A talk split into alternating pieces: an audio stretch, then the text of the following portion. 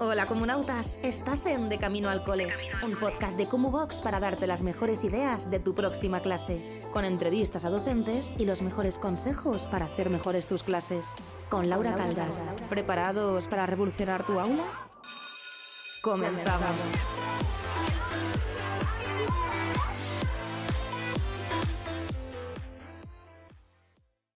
Bienvenidos y bienvenidas un día más al podcast de Box de Camina al Cole. Mi nombre es Laura y hoy es un día especial porque es día de entrevistas y vamos a estar hablando con Úrsula que se va a presentar en un segundo. Pero antes recordaros que todo esto es gracias a la plataforma de Kumu donde tenéis un montón de formación, recursos y también tenemos este apartado del podcast en los que hablamos y reflexionamos sobre la vida.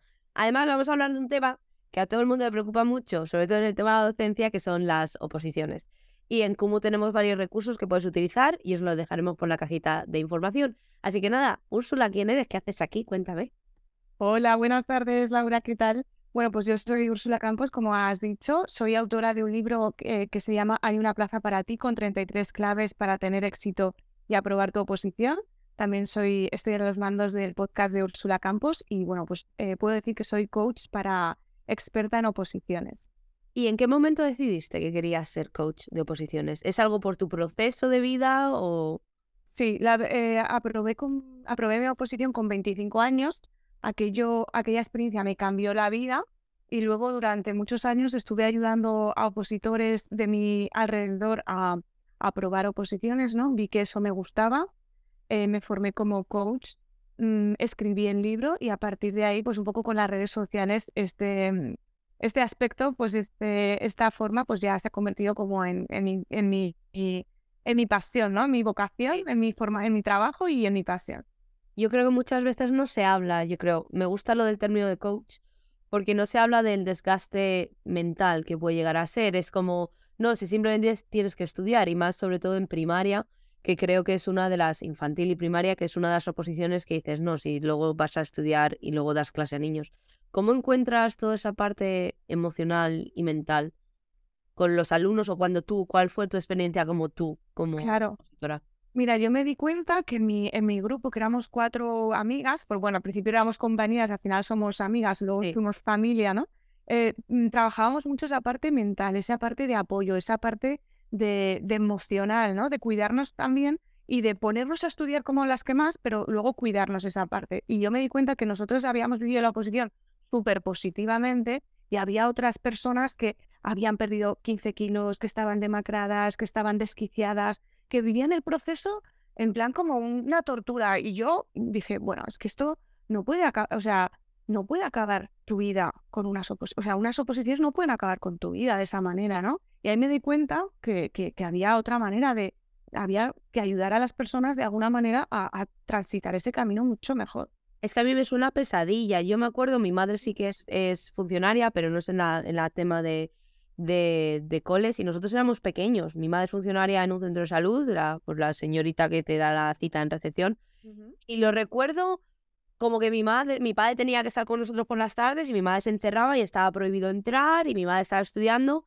Entonces lo recuerdo que, que creo que yo a mi momento de vida ahora mismo, sin hijos y sin ningún tipo de responsabilidad, a lo mejor me resultaría más sencillo, pero no sé si te has dado el caso con gente que ya tiene familias, tiene que tener un trabajo y estudiar. ¿Cómo, lo llevan? Porque yo no sé cómo lo llevan.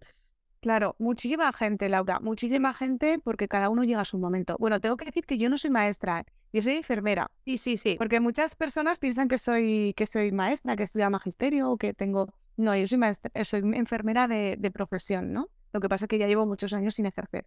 Y, mm, y sí, yo, claro, yo oposité con 25, pero tampoco era lo normal, porque con 25 la gente no tiene claro, o muchas personas no tienen claro de mm, ponerse en serio con la oposición. Bueno, tontea, sí, eh, estudio un poco, pero no te pones como en serio al 100%, ¿no? Eso es lo que pasa cuando eres más joven y cuando eh, pasan los años, tienes ya más responsabilidades, como puede ser una familia o, o a lo mejor padres que atender que ya son mayores, y a lo mejor ya ves que sí, que es tu momento de depositar y claro, tienes ese, esa, esas cargas familiares o esas responsabilidades, por decirlo de alguna manera. Pero bueno, yo tenía, de, mis, de las cuatro compañeras que éramos, dos tenían hijos, una recién nacido y otra dos adolescentes. Y las dos, las, las dos sacaron, ¿no? La oposición, cada una tiene sus retos. Es verdad que te tienes que organizar mejor, tienes que aprender a gestionar muy bien el tiempo, tu energía, tienes que renunciar a cosas, evidentemente, pero como todo, el que quiere conseguir algo importante, pues tiene que sacrificar otras cosas. Sí, porque es un proceso, es como la vida. Dicen que los enfermeros y los maestros tenemos muchas cosas en común. Yo quería ser enfermera, pero Mm. la vida me ha llevado aquí. Yo sí, yo jamás quise ser profe, lo digo muchas veces. Yo, la, la rama de la salud es algo que es lo que siempre me ha gustado.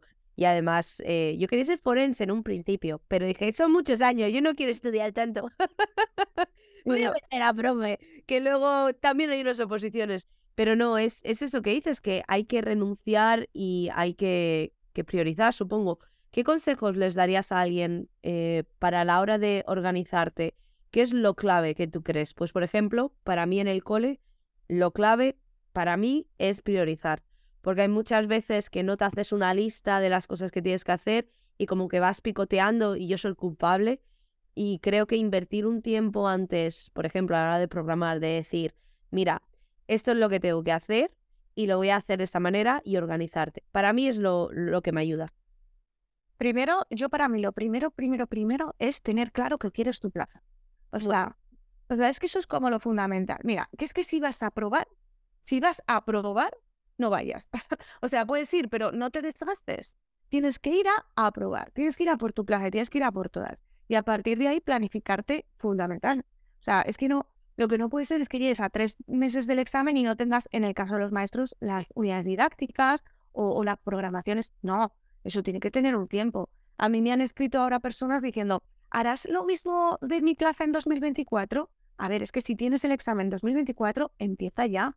Porque Ya. tienes muchos, tienes muchos eh, eh, mm, bloques de estudio. Tienes que estudiar, tienes las unidades didácticas, tienes muchas cosas que hacer. Entonces, si tú vas cogiendo ya tu ritmo, pues va a ser poco a poco. Fundamental, planificarse y organizar para ver que llegas al examen en buenas condiciones, que has dado vueltas al temario, que tienes las unidades preparadas, las, las- la programación a tu gusto, porque luego conforme vas estudiando, te das cuenta que puedes mejorar cosas. Y claro, eso está bien, ¿no? Pero, pero bueno, al final también se trata de, de- de tampoco volverse loco. Ahí, ahí llega un momento que tienes que decir, bueno, pues hasta aquí, ¿no? Y el examen te pone en tu sitio, ¿no? Y luego también, para mí es muy importante eh, no, no hacerlo solo. O sea, a- a un preparador, una persona que te guíe, alguien que te ayude a planificar. No, o sea, para mí las oposiciones es un nivel superior, no, no tiene nada que ver con la universidad, no tiene que ver nada con... Yo en la universidad estudiaba la semana de antes Ya, y, es y apro- totalmente diferente. y aprobaba más o menos, si vas, a- vas iba a las, a las clases, estás un poco al día con los apuntes y estudiando la semana de antes, o 10 días como mucho, vamos a poner 10 o 15 días, y eso un temario de, de 20, de, o sea, de 60 temas, un temario de 30 temas con unidades, con tal, no puedes hacerlo. Entonces, tienes que tener herramientas y si no las tienes, tienes que pedir ayuda, que está como, bueno, es algo que, que, que es muy lógico y cuanto antes lo hagas, mejor, porque antes estás como en el buen camino. sí, y que yo creo que hay veces que no te das cuenta cuánto es porque realmente no estamos acostumbrados a esa gran carga de temario. Y es que hay, hay, hay oposiciones que me parecen una locura. Las que son 60 temas, como has dicho tú ahora. eh, ese, ese era el tuyo, ¿verdad? El mío eran 60 temas y en el mío no podías dejarte ninguno sin estudiar, porque sacaban, sacaban dos bolas y tenías que decir las dos. O sea, no había, no había un tema que, que tú que pudieras no, no saberte, no. O sea, yo me tenía que saber los 60 temas. ¿Qué es la mayor preocupación que te llega de la gente? ¿En qué momento alguien dice voy a contactar a Úrsula y necesito un coaching de oposiciones? ¿En qué momento tú crees que la gente, según se encuentre, imagínate, yo soy Laura, quiero opositar, ¿cómo me tengo que sentir o qué creo que tengo que hacer para ir a una Úrsula, ir a un preparador de oposiciones? Una Úrsula, no coaching ya, ¿eh? Úrsula, va a ser el nuevo término. Los coaching de oposiciones no existen, es solo los Úrsulas, ya. Me encanta. Mira que con mi nombre tenía ahí como un, un trauma, ¿no? De pequeña que era como, solo está la, la Úrsula es la sirenita y la bruja es la sirenita y ahora ya con tu, con tu término me va a gustar. Mejor. Bueno, sí, sí. A mí me gustaría, Laura, que vinieran de, en- cuando empiezan a opositar, porque se quitarían, mm, o sea, mm, se- o sea, digamos que de alguna manera se quitarían esa venda, ¿no? Que se supone. Hacemos una semana intensiva, de, hecho, para un poco, para que la gente también despierte, ¿no? Y vea si está haciéndolo bien, si no está haciéndolo bien, si está un poco Pero bueno, luego también es como un camino de, de un proceso, porque cada uno lleva su proceso. Todo el mundo no despierta de alguna manera de la misma manera. A mí me gustaría que vinieran al principio, pero la, la desgracia es que vienen cuando ya ven que, que no avanzan, ¿no? cuando ya ven que están súper atascadas, que llevan un año, dos, tres, cinco años y siguen en el mismo sitio y siguen atascadas y ahí. Y, ahí es cuando dicen, bueno, esto algo tengo que hacer, ¿no? Porque quiero la plaza, pero no estoy consiguiendo resultados. Sí, cómo está. Es que me parece como lo que decíamos. No hemos hablado mucho del podcast, antes del podcast, nos hemos portado bien. Pues he empezado a hablar, que es lo que decíamos, que muchas veces la- las frustraciones y a nivel mental no es que tú no seas capaz de hacerlo, es que te bloqueas y se te ponen unos impedimentos que no es que tú, vamos a lo básico, ¿no? Pero no es que tú seas tonto y no sepas estudiar, es que hay muchos factores de los que no se habla lo suficiente que te pueden ir influenciando. Y lo estaba comentando con Úrsula antes de empezar, que quiero hacer un podcast con alguien pues que hablar un poquito sobre la frustración como docente, el no aprobar. ¿Qué le dirías a esa gente que se siente menos válida por no tener una plaza? Porque creo que eso es un estigma muy grande, ¿verdad? Claro, sabes, bueno, primero, yo tengo muchas alumnas maestras que desde aquí les mando un abrazo, que ellas ya son maestras. O sea, tú ya eres maestra, no necesitas una plaza. La plaza es un trabajo fijo. Y sí, te la mereces, vamos a por ella, pero no te valida tener una plaza. Igual que al contrario, ¿no? O sea, que tú, eh, o sea, tú ya eres maestra y, puedes ser mejor, muchísimo mejor que una que tenga plaza. y Ya está, eso es como algo aparte, es como ser rubia o Yo creo que se olvida y que muchas veces es el machaque. Pero creo que también, no sé si piensa lo mismo, pero creo que también está muy ah, arraigado a, a la sociedad española, porque claro, es algo muy español lo de las oposiciones, como que lo ven algo muy seguro, que la gente lo ve como algo muy seguro porque es un trabajo y al final es como, no, yo tengo mi plaza y ya estoy aquí para siempre. Sí, bueno, luego la vida da muchas vueltas, porque yo me salí a mi plaza, Sí. pensaba que para mí para siempre, cerraron el sitio donde cogen- conseguí mi plaza, me trasladaron, ya me saqué otras oposiciones, o sea, que es que luego la vida da muchísimas vueltas. Al final, mira, es que la gente, es verdad, ¿no? En, en mi pueblo pasa, se han sacado unas oposiciones fulanita, parece Dios. A ver, ni una cosa ni la otra, o sea, es que ni tener oposiciones es como eh, ser Dios, ni no tenerlas eres una mierda, ¿no? Por decirlo Pues claro. mierda, ¿no? Vale. Sí, no- peor. Ni una cosa ni la otra, ¿no? Todo en su justa medida. Y lo que pasa eh, con las oposiciones es que, que mucha gente no tiene, no tiene el- el- la confianza en sí misma y, y ese, esa- ese sentimiento de merecimiento. No he sido la opositora perfecta, no me merezco la plaza. No me, ese- esa confianza en, en uno mismo muchas Sí. veces es lo que está bloqueando y por lo que no van a por todas a la plaza. Y la otra cosa que también mm, bloquea mucho es el miedo a suspender. Si yo suspendo habiéndolo dado todo, Eso. entonces, bueno, no voy a darlo todo y así si suspendo, pues no pasa nada, porque es que no me había esforzado. ¿Qué le dices a esa persona que suspende después de haberlo dado todo? Porque estoy segura que después de lo que pasó en verano aquí hay mucha gente. Mira, pues si de verdad lo ha dado todo, ya puede estar orgulloso. Sí. Pero que tiene que ser humilde y ver si podía haber, puede mejorar algo más, porque todos tenemos algo que mejorar. Sí. Lo que pasa que duele. Y al principio fastidia muchísimo, por no hablar mal, pero fastidia muchísimo. Es verdad que si tú te has esforzado muchísimo, es verdad también que hay otros factores como que es concurso oposición y entonces ahí puedes haber sacado un 10. Si has sacado un 10 y no te has conseguido plaza, es que ahí no puedes hacer nada más. Entonces es que ya puedes estar orgulloso de tu camino, tú has hecho tu parte y, y a lo mejor el año que viene empiezas a trabajar para hacer esos puntos. Trabajar la parte de la oposición, perdón, del concurso también es importante en un concurso oposición y, y hay que entender y que la vida no es justa. Lo siento mucho, la vida no es justa, mm, se muere gente que queremos, se muere, se muere gente joven, nos despiden del trabajo, hay una pandemia, no es justa. Y las oposiciones, pues tampoco. No, porque yo creo que hay muchos factores. Yo que imagino. Que Yo estoy súper desconectada y estoy muy desconectada y en su momento decidí opositar. Además, yo fui sola a opositar, yo sola, en plan, me voy a comprar todo el temario. Y, y ya está. Y yo hice eso, porque claro, y a mí me dio la beca y yo me vine aquí a- con la maleta llena de apuntes que no me sirvió para nada de todas formas, porque aquí sigo, que es lo mismo que dices tú, que la vida da muchas vueltas. Porque yo he sido siempre, no, voy a trabajar en la pública, en España, voy a opositar, bla, bla, bla, y luego al final, pues aquí estoy, que acabé en un pueblo con ovejas y llevo ocho años, ¿sabes? Que luego nunca sabes eh, y que cosas que quieres a lo mejor te pueden venir de otra manera. Y sobre todo el tema de, de maestros y maestras, yo creo que se nos encasilla mucho en solo puedes opositar o trabajar para la concertada y hay otras opciones. ¿Qué es lo que más te gusta de hacer el coaching con, con las personas? Pues no, no, es que me encanta a las personas. Es que estar con ellas y ver cómo hacen clics y cómo se emocionan y cómo son personas. Y bueno, yo ahora las llamo diosas, ¿no? Mis diosas, porque, porque las veo renacer, las veo crecer, las veo... Y no es una plaza, es, es la confianza que ganan, es la, la fuerza con la que viven, ¿no? Y, y se dan cuenta que se merecen lo mejor. Y hay muchos también que deciden dejar las oposiciones y dedicarse a otras opciones. Y no pasa nada, está todo bien, ¿no? Pero vivir la vida que te mereces. Sí, totalmente. Y que es duro, es duro, es un proceso que... Y luego durante la carrera tampoco se nos prepara para el proceso, ¿no? Porque se, se habla mucho de, las oposiciones, pero yo durante la carrera no sabes ni lo que te tenías que preparar, ni cómo se tiene que hacer. ¿Tú crees que debería ser parte de la carrera o debería ser parte de...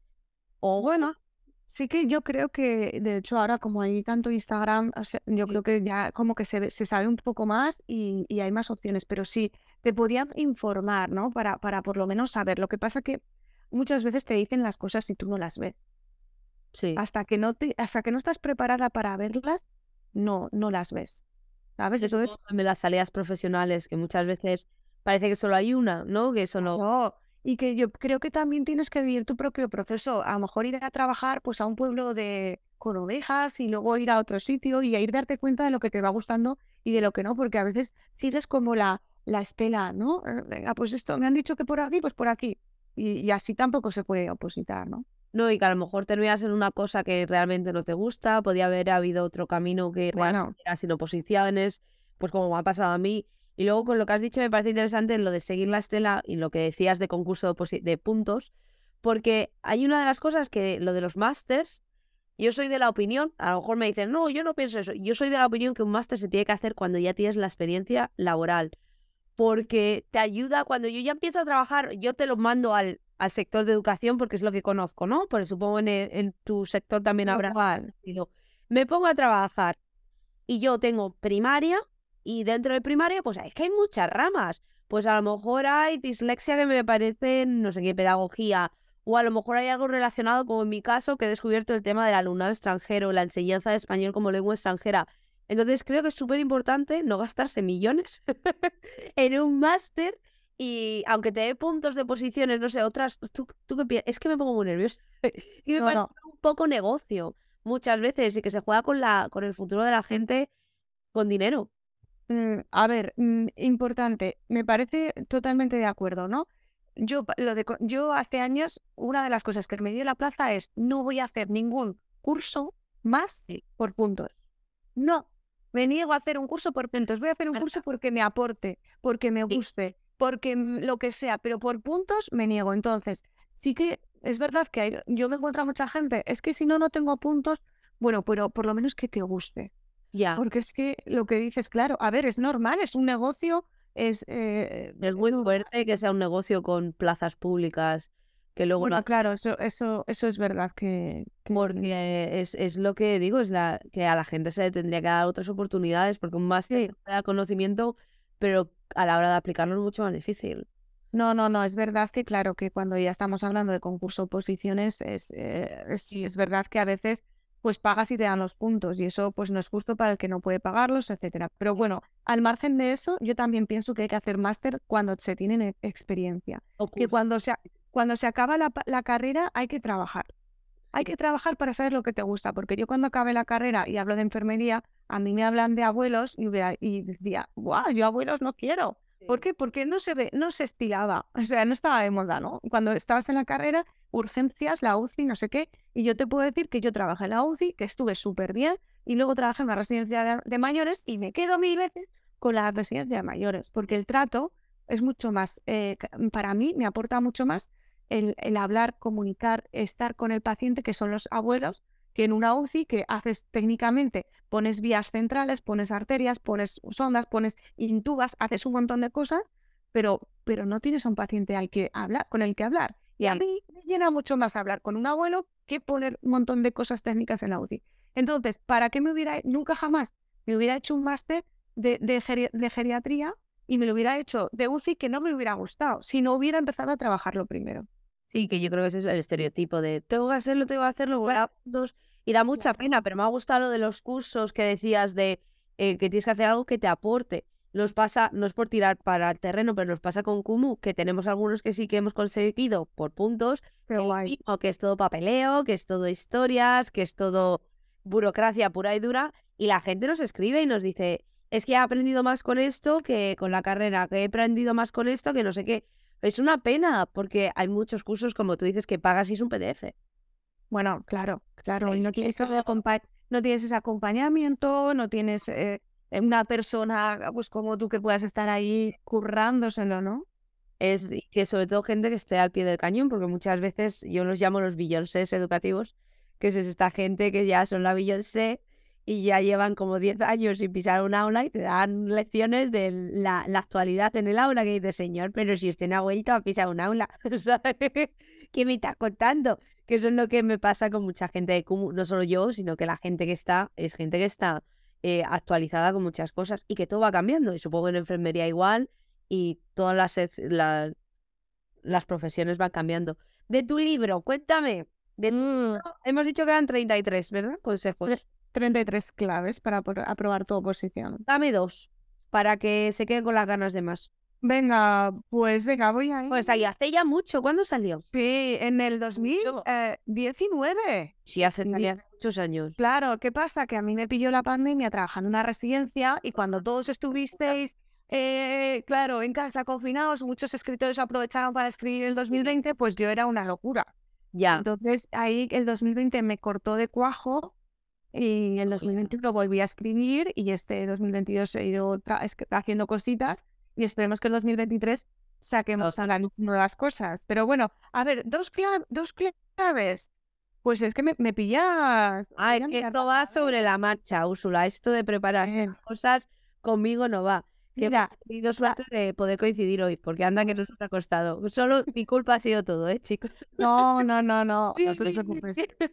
Mira, dos, mm, la primera que me ha salido, la, la 32, que es el verdadero trabajo consiste en no rendirse.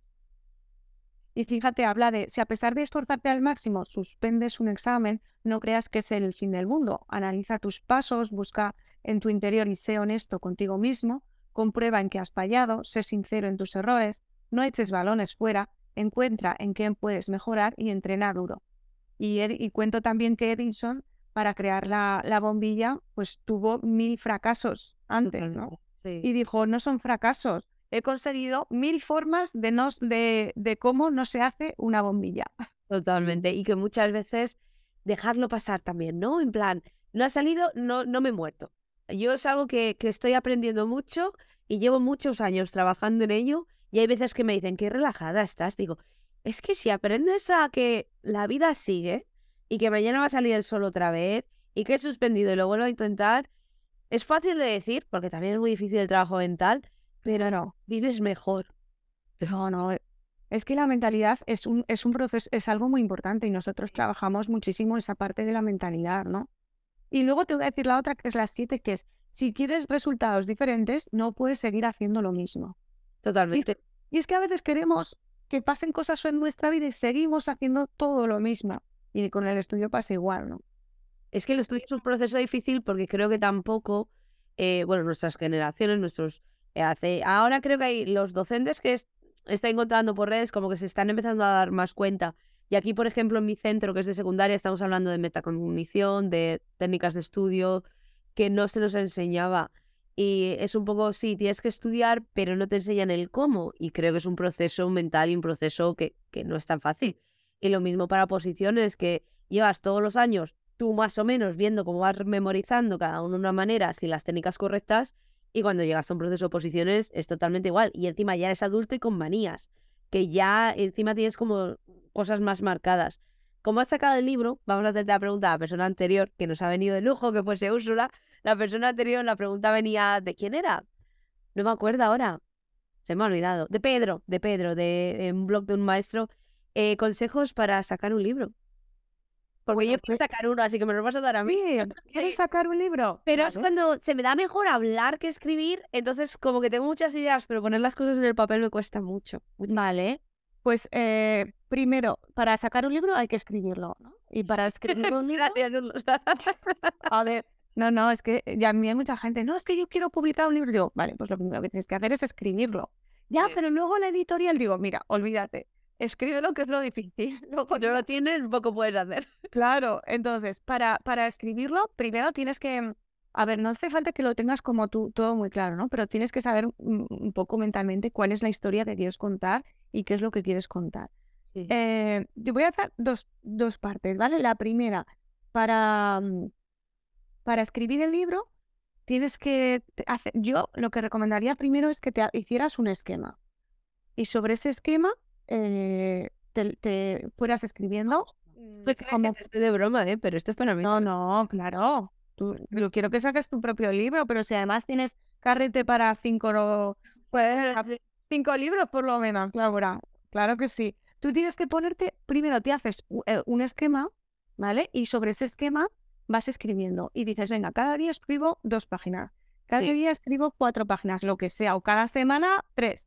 Y vas escribiendo, pues depende, o diez, las que tú quieras, pero un poquito todos los días. Quieras o no quieras, te sientas a escribir. Como un planning, ¿no? De estos de... Sí, exacto. que me gusta a mí de tachando cosas. Claro, y te vas poniendo tu esquema de tal manera que si quieres hablar del, abono de las plantas, imagínate que es un, un libro de, de, de, cómo hacer tu propio huerto. Pues hoy Venga, pues hoy no estoy inspirada, pues hablo del abono. Pues venga, hoy no estoy inspirada, pues hablo del cielo que tiene que, ¿no? De cuando la luna está llena, pues hay que plantar. No sé, ay, hoy estoy inspirada, voy a ver el cariño con el que tienes que mm, poner las, los tomates, yo qué sé, ¿no? Sí. Y yo un poco, bueno, pues yo lo que hice eso, ¿no? Fue, fue hice los, los apartados que quería que tuviera el libro, luego vas moviendo, vas añadiendo, vas quitando, pero ya como en lo primero, eso, ¿no? Y entonces iba y pues por ejemplo, hoy estoy inspirada, pues voy a poner la parte de mi sueño. Mi sueño es que tal, tal, cual. Pues hoy los objetivos. Venga, que hoy estoy más, mm, menos emocional. Pues venga, objetivos. Plásmate los objetivos, no sé qué. Pues hoy el boletín. ¿Cómo mirar el boletín? No sé qué. Vale, y entonces vas escribiendo cada día. Me gusta. ¿Te gusta? Sí. Vale. Pues antes de, de tener eso, cuando tengas el esquema ya puedes ponerte antes, Laura, lo que tienes que hacer es escribir. Ya, estaría bien, pero es que como la vida se me hace bola. Yo creo que mi libro se va a llamar La vida se me hace bola. Pues ala, pero no lo digas.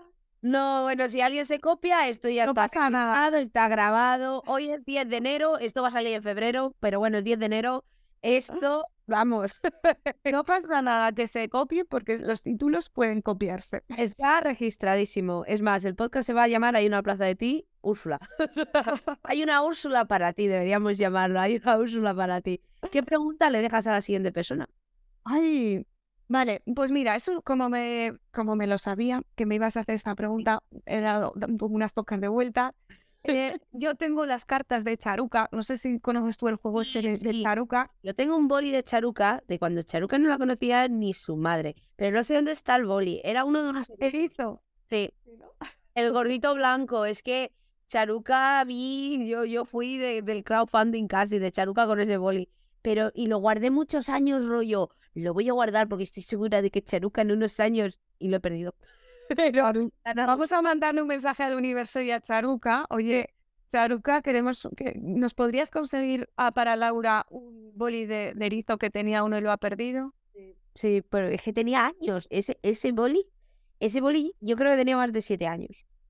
Laura, este trocito del podcast lo guardas, lo subes a Stories y yo creo que se lo haremos llegar a Charuca. Y quién sabe si podemos tener ese, ese boniderito. Yo era uno blanco, además así, que hacía así. Yo, debería... Es que da mucha pena, ¿no? Cuando uno pierde algo con tanto valor sentimental. Tenía muchos años ese boni. Entonces, ¿qué cartas son? Vale, pues tiene un juego que se llama Conecta. Es que justo aquí no lo tengo. Es que nosotros, yo soy muy de cartas, ¿no? Y tenemos también, hay unas cartas de la... Sí, tengo las cartas de para pues tenerlas por aquí. No sé si se las vi a Isabel. No sé si se las vi a Isabel. Puede ser, mira, yo tengo a Isabel, que la pobre la tengo también abandonadísimo. Sí. besito para Misa. Pues, pues esta, por ejemplo, ¿no? Deja Instagram y ponte a estudiar. Yo la tengo aquí para, no distraerme demasiado muchas veces. bueno, a lo que vamos, que nos, andamos por ahí. Sí, el, la, la, la, pregunta que te voy a hacer es de una carta de Charuca, que es de un juego vale. súper chulo que se llama Conecta. Y entonces eh, yo juego mucho con mi familia, ya me dicen, venga, la pesada de, de las cartas, porque es así como muy, bueno, es divertido, ¿no? Y ya después habla de miedos, habla de, bueno, Sí. pues de salseo emocional que tampoco nos gusta, les gusta a unas personas y tanto nos, nos gusta a otras. Entonces, la- el, es el mensaje que se va, vamos, la, la próxima persona que le toque, ya me dirás que Se lo contesto. va a pasar muy bien. A lo mejor es ni Salvet, ¿eh? Hay altas personas. ¡Ah! Venga, Creo que le podría decir de venir la semana que viene. Podría ser claro. un crossover de la vida. Sí, la voy a escribir ahora mientras me hacen la Venga, Isa, esta pregunta va para ti. Igual te la, te la chivo antes para que la tengas preparada. Si pudieras mandar un mensaje a un WhatsApp a todo el mundo, ¿qué le dirías? En plan, como a, a granel. Claro, a todo el mundo. Si ahora tú, tú, tú tienes el WhatsApp, de repente WhatsApp te da sus usuarios para que escribas un mensaje. ¿Cuál sería? Ojo, eh. En plan, sé feliz por la mañana, no de ese rollo. Bueno, lo que les quieras A ver, yo eso no les pondría, yo les diría, cómprame el libro. El de La vida se me hace bola. Lo que yo le iba a decir. La vida se me hace bola de la plata. No, es que yo creo que La vida se me hace bola puede ser un bestseller, Úrsula. Y luego pondré, te me vas a hacer el prólogo. Y Vale, gracias, hay una plaza para ti. Todo el mundo necesita una Úrsula, ¿sabes? Pues mira, la verdad, tengo una amiga que además es una super crack de lo suyo, no tiene nada que ver ni de oposiciones, ni de maestra, ni de enfermería, es totalmente... dis- Y ella está escribiendo el libro y todo, y todos, hablo con ella también en plan coach, porque, porque se, le, se le ha hecho un poco de bola, ¿no? Y es una crack, es una súper, pero claro, al final, pues necesita, mm, las personas necesitamos a otras personas. Es que a veces nos Sí. creemos eh, las reinas del mambo. Yo la primera que parece que tienes... No, Es que si no seguís a Úrsula por Instagram, os lo vamos a poner, Úrsula te baila y todo, ¿eh? Que, que aquí hay de todo, no te preocupes, que Úrsula os baila, que es para... yo lo he visto, yo he visto cosas. ¿Sabes que acabo de venir de bailar? No, justo. Me ¿Y me recomiendas entonces? Cuéntame, ¿qué me recomiendas? Que vayas a bailar. Pues ¿no? que lo hemos hablado, esto hemos hecho un poquito de trampas antes, no mucha, pero un poquito. Que vayas a, a aprender a bailar bachata y salsa. Bachata y salsa, yo es que soy muy arrítmica.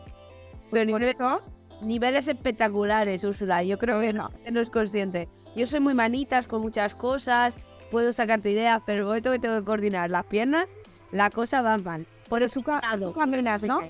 Caminas. camino pero mal. Camino mal. Pero no soy zurda. Le echo la culpa a todo de que soy zurda y ya está. Yo soy zurda. Pues yo creo que ya te voy a dejar en paz, porque me has comentado muchísimas cosas. Muchas gracias. ¿Algo que quieres decir antes de irte? Nada, Laura, que, Ya. que me ha encantado, que estoy esperando, que, que, que quiero hacer el prólogo de La vida se me hace bola. Que ha sido un, que nos ha costado mucho reunirnos, pero que, nos, que me, ha, me ha encantado, que tienes una energía increíble. Que gracias por invitarme No, a. gracias a ti. Lo siento que haya tardado tanto. No, no, da- al final somos mayores y cuando pasan cosas, pasan cosas. O sea, que es que. Eso es lo que estábamos diciendo, que la vida sigue y hay veces que no hay que tomarse las cosas tan a pecho. Y sobre todo si somos profes, ya voy a tirar para mi terreno otra vez, que soy muy pesada. Pero si somos profes, pasa mucho con el alumnado, que, que son niños, que son adolescentes, que cada día empieza nuevo y que las cosas hay que dejarlas atrás, tanto con, en clase como para tus oposiciones. Y así yo creo que podemos cerrar con la vida se me hace bola y hay una plaza para ti. Hay una plaza para ti es mejor porque existe. La vida se me hace bola no existe aún. Pero, Pero, pero lo, lo estamos creando, lo estamos Estamos creando. Vamos a hacer aquí una fusión, fusión. Y nada, chicos, muchísimas gracias. Ahora mismo les estoy diciendo cada vez que estamos con el podcast cuántos me gusta lleva, cuántas valoraciones, porque ayuda mucho. Y lo mismo si vais para el podcast de Úrsula, que os dejaremos todos los links de sus redes sociales y dejarle cinco estrellas. Aunque no os guste, da igual, vosotros dejáis cinco estrellas y punto, que nos ayudan un montón, pero seguro que os va a gustar. Pero son 107 ahora valoraciones, así que a ver si cuando sale este podcast tenemos unas poquitas más. Y qué Más guay. gracias. ¿Hablas de, de, de qué plataforma? En este caso Spotify. Spotify, vale. Sí, la verdad es que ayuda muchísimo, muy guay. Ayuda mucho, así que no nos cuesta nada y sé que hay más de 107 personas escuchando esto, porque se lo sé yo. A mí me llegan las estadísticas, que lo sepan todos. Y nada, cualquier cosita Úrsula, más que bienvenida para hacer cualquier cosita con Kumu. Y chicos, recordad que todo esto lo tenéis gracias a Kumu, tenéis una plataforma con formación, como hemos estado hablando con Úrsula, tenéis cositas de oposiciones relacionadas con la parte de maestros, yo no me entero de la mitad de la LOM Noel, la LOM 12, la todo, y que nos vemos muy pronto en el próximo podcast. Adiós, gracias. Adiós.